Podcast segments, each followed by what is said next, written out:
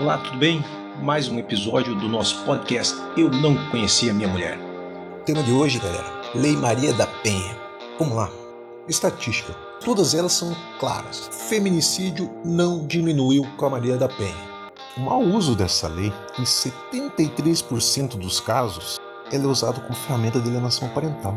Ela tem a intenção de afastar os pais dos filhos, mulheres as registram boletins de ocorrência afirmando ter sido ameaçadas para terem aquilo que elas não conseguiram, talvez na vara de família, ou mesmo assim dissimuladamente, sob a alegação de proteção do filho. Isso ele vai em flagrante exercício abusivo do poder familiar, no qual ceifa o pleno exercício do poder familiar do pai, violando até mesmo a lei da guarda compartilhada. Vamos no mundo real. Dados de 2020. A cada hora, 45 medidas protetivas são solicitadas.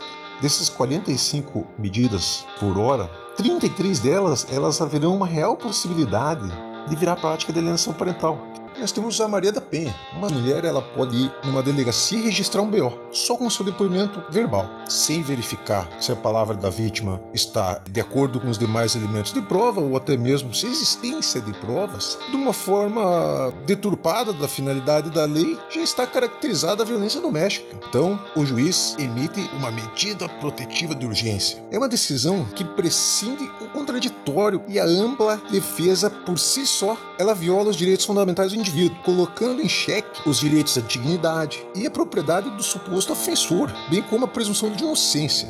Agora, o pai, o homem, o profissional, o suposto agressor já passa a ser tratado como um criminoso, um agressor, pela sociedade e pelas autoridades. De forma inexplicável, não ocorre a apuração da realidade dos fatos devido à urgência, grande brecha Artigo 147 e artigo 140, que fala do crime de ameaça e o outro de injúria, ele se enquadra legalmente como um crime, porém ele é isento de vestígios físicos e também dispensa a prova pericial.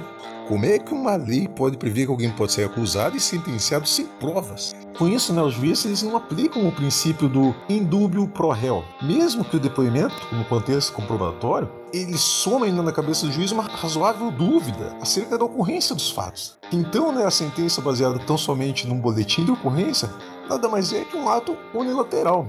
O meu desejo e a minha luta e minha reflexão junto a vocês problema da, da violência, política pública, educação do povo, é, formação de, de caráter de uma sociedade. Ponto final. O meu pedido é que o Ministério Público, as delegacias, elas passem a ser mais criteriosas nisso daí. E os juízes também menos conservadores em relação a essas supostas vítimas. Então, os juízes, eles colocam numa posição complicada, mas eles não têm a firmeza de reverter uma medida protetiva. Mesmo assim, diante de lacunas de materiais comprobatórios, inquéritos poluídos, tá?